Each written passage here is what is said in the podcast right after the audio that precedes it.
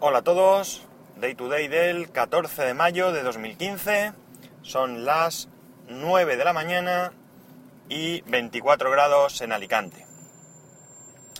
Ha salido una noticia de que los nuevos MacBook o algunos MacBook de los nuevos, eh, hay algunos usuarios que vienen, que, al comprarlo y al abrirlo, pues han visto que venía con unas abolladuras en la parte de abajo.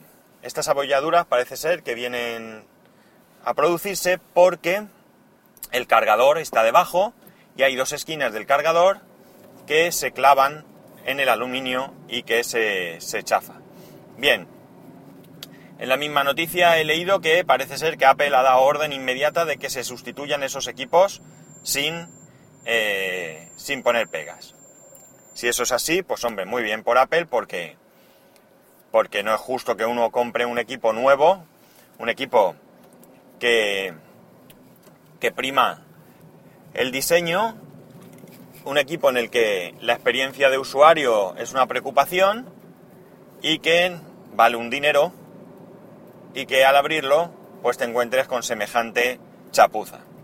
Parece ser que el problema se produce porque en las fábricas no están almacenando correctamente las cajas de estos equipos, porque están poniendo uno encima de otro sin poner la caja externa. Bien, en cualquier caso, esto puede ser así, pero no es una excusa, es decir, el diseño no está bien en la caja en sí, porque no tendría por qué chafarse. Aunque le pongas peso encima, si el cargador estuviese más metido para adentro, aunque tú pusieses peso encima, que es lo lógico poner una caja del ordenador encima de otra, pues no se chafaría. Eh, esto pues es una, como digo, chapuza, porque hay dos cosas que Apple se ha preocupado siempre de que, eh, de que no fallasen. Una de ellas es precisamente esa. Cualquiera de vosotros que alguna vez haya abierto la caja de un iPhone, de un iPad o de un MacBook o lo que sea, pues os dais cuenta lo importante que eh, la distribución supone. Tú lo primero que ves es el dispositivo. Y lo ves de una manera nítida. Tiene un plástico protector, pero un plástico pegado, absolutamente transparente, no te encuentras una bolsa de plástico. Tú cuando abres un producto Apple, lo primero que te encuentras no es una bolsa de plástico con el producto dentro, sino que te encuentras algo eh, muy reducida la caja para que mm, no haya espacio sobrante, para que tu vista se, se fije directamente en ese nuevo dispositivo por el que te acabas de gastar una pasta y que y por el que hay algunas cuantas personas que se han preocupado de que sea bonito. El otro aspecto es el la primera vez que lo enciendes. La primera vez que enciendes un dispositivo Apple, pues es un, una experiencia, o ellos tratan de que sea una experiencia. Es decir, ellos no solo quieren vender un producto, sino quieren que la primera vez que abres ese producto y lo enciendes, pues la recuerdes.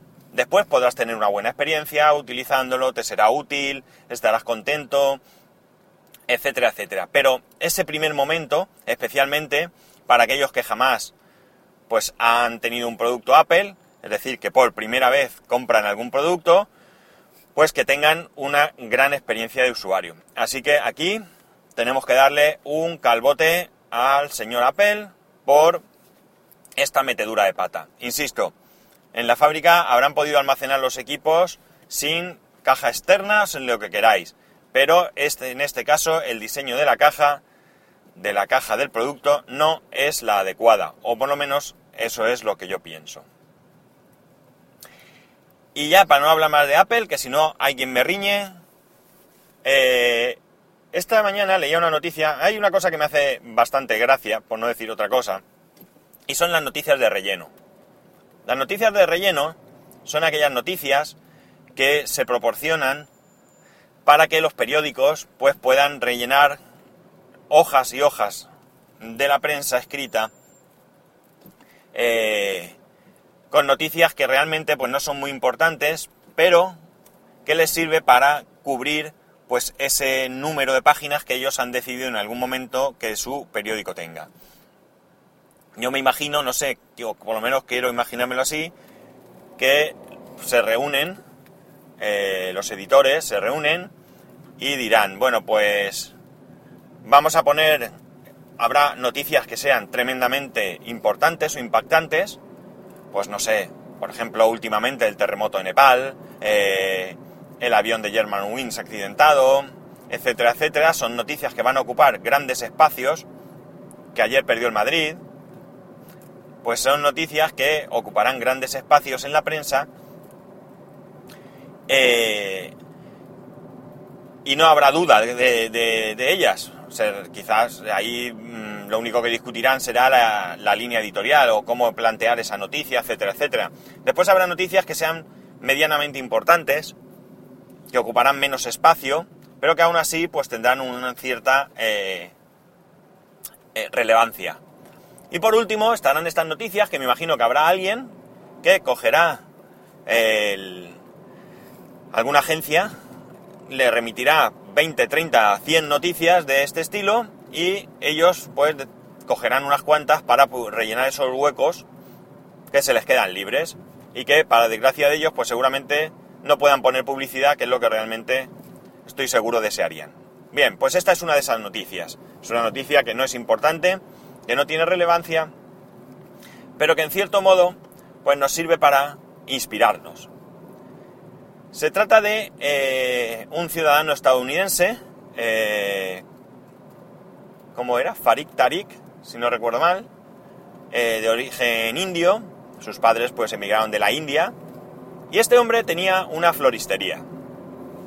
Me imagino que las floristerías pues tendrán muy difícil competir unas con otras, porque evidentemente pues las flores son flores, y sí que bien es cierto que el diseño de los ramos o de los centros de mesa pues será lo que marque la diferencia, y los precios por supuesto, serán los que marquen la diferencia entre una floristería y otra. Pues bien, este señor quiso marcar diferencia con su floristería y pensó hacer ramos de flores y centros de mesa en vez de con flores con frutas. Eh, se puso en contacto con algunos supuestos expertos a los que les planteó la idea que tenía. Pues bien, parece ser que todo el mundo le dijo que era una tontería, que era una locura y que no tenía ningún sentido semejante, semejante idea. Que los ramos y los centros de mesa son hechos con flores y punto, y no había otra, otra alternativa. Este hombre parece ser que siguió para adelante, y aquí es cuando viene la parte bonita que nos muestra la prensa. Esto es una noticia que dudo mucho que el periodista haya realizado ningún tipo de indagación, simplemente habrá cogido la noticia eh, americana tal cual se la han plantado. Quizás le haya pegado un cambio en la redacción, un pequeño cambio para que parezca que sale de, de ellos mismos. Y la parte bonita es en la que este hombre, pues, eh, consulta con su madre y su madre le dice que si él tiene un sueño, que si él piensa que esto es así, pues que no tiene que hacer caso de nadie y lanzarse directamente a la piscina. Este hombre declara que, que quién va a saber más que una madre. La verdad es que las madres saben mucho. Mucho, mucho no, muchísimo, todos lo sabemos. Otra cosa es que a veces se nos hagan las tontas y disimulen, pero las madres saben mucho. Pues bien, este hombre, como digo, se lanzó a la piscina, montó su, su idea y hoy en día tiene una empresa valorada en 500 millones de dólares y tiene 1.500 tiendas franquiciadas por todo Estados Unidos. Es decir, es un ejemplo de que a veces, pues, las ideas que podamos tener, pese a que nos parezcan absurdas, pueden tener un gran resultado. Yo creo que hoy en día conseguir esta situación es muchísimo más difícil que hace unos años. Ya sabéis la frase hecha de que está todo inventado. No es cierto que esté todo inventado, ni mucho menos. Hay muchas cosas por inventar seguramente, pero cada vez es más difícil encontrar algo que de alguna manera nos diferencie del resto. Esto también pasa con las empresas tecnológicas, lo hemos comentado otras veces, que se copian unas a otras y demás. Y es porque yo creo que cada vez se va estrechando más. Insisto, no quizás incluso porque no haya buenas ideas, sino porque muchas de ellas probablemente, pues con la tecnología de hoy sea imposible ponerlas en práctica. Quizás se esté investigando en ellas, quizás sí que haya grandes proyectos que nos pudieran sorprender, pero que no los veamos hasta, qué sé yo, 10 años vista, porque hoy en día con la tecnología actual, pues sea imposible. Yo tengo un caso que me contaba un amigo, un caso parecido, de este chico es francés, llevaba viviendo en España desde el año 89, si no recuerdo mal. Pues bien, este chico tenía, este amigo, realmente este amigo, pues conocía a un tipo allí en Francia que antes de venirse ideó un negocio. Y ese negocio no era otro que los alimentos procesados para perros. Ya sabéis, las bolitas, las latitas y todas estas cosas. No sé exactamente qué producto. Pues bien, el tipo pensó que era una gran idea, montó su empresa, montó la fábrica y fracasó. Fracasó. Pues bien, este hombre siguió rondándole la cabeza la idea y unos años después volvió a intentarlo de nuevo y esta vez triunfó. Esta vez le funcionó el invento, tanto es así que todos sabemos que cualquier supermercado que vayas, ya no hace falta irse a una tienda especializada en, en productos para animales, en cualquier supermercado que vayamos tenemos los sacos de pienso, las latas de comida para los perritos, para los gatitos, etcétera, etcétera.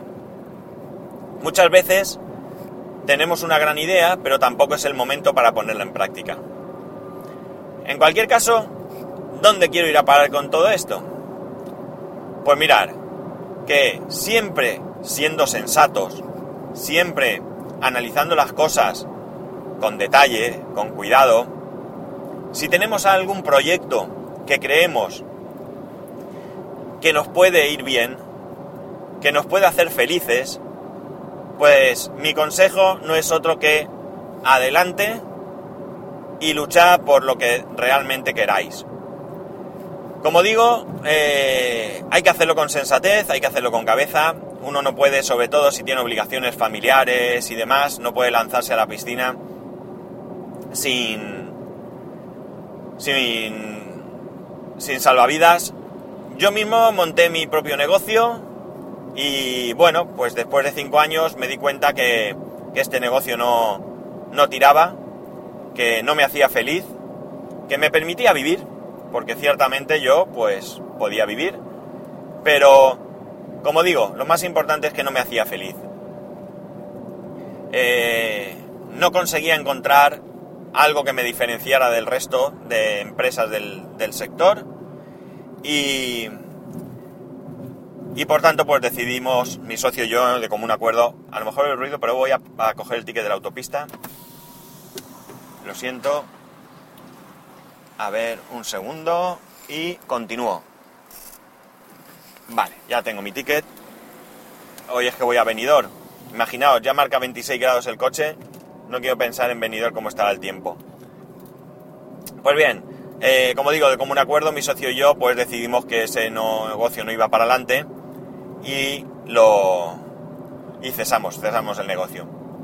Hicimos cargo a nuestras, hicimos frente, perdón, a nuestras obligaciones, eh, cumplimos y, y se acabó. Ya otra cosa mariposa. Así que lo dicho, os animo a que aquellos proyectos de por los que tengáis ilusión, no se tiene por qué ser necesariamente un negocio, yo que sé. Si os apetece tener una casita en el campo, pues hacer números, estudiarlo, pensarlo bien, moveros, no ser impacientes. Las cosas bien hechas eh, se hacen mejor despacio. Y si veis posibilidades de ser felices, pues no lo dudéis. Bastantes problemas ya se nos vienen eh, ajenos sin, que nosotros intervengamos, pues hay gente, ya sabemos, que está sin trabajo, con lo que sea, y no necesitamos buscar más, más problemas o más cosas que nos hagan infelices. Así que adelante, luchad por vuestros sueños. Ya sabéis que para poneros en contacto conmigo lo podéis hacer a través de Twitter y Telegram en arroba spascual o a través del correo electrónico en spascual arroba. Un saludo y nos escuchamos mañana viernes.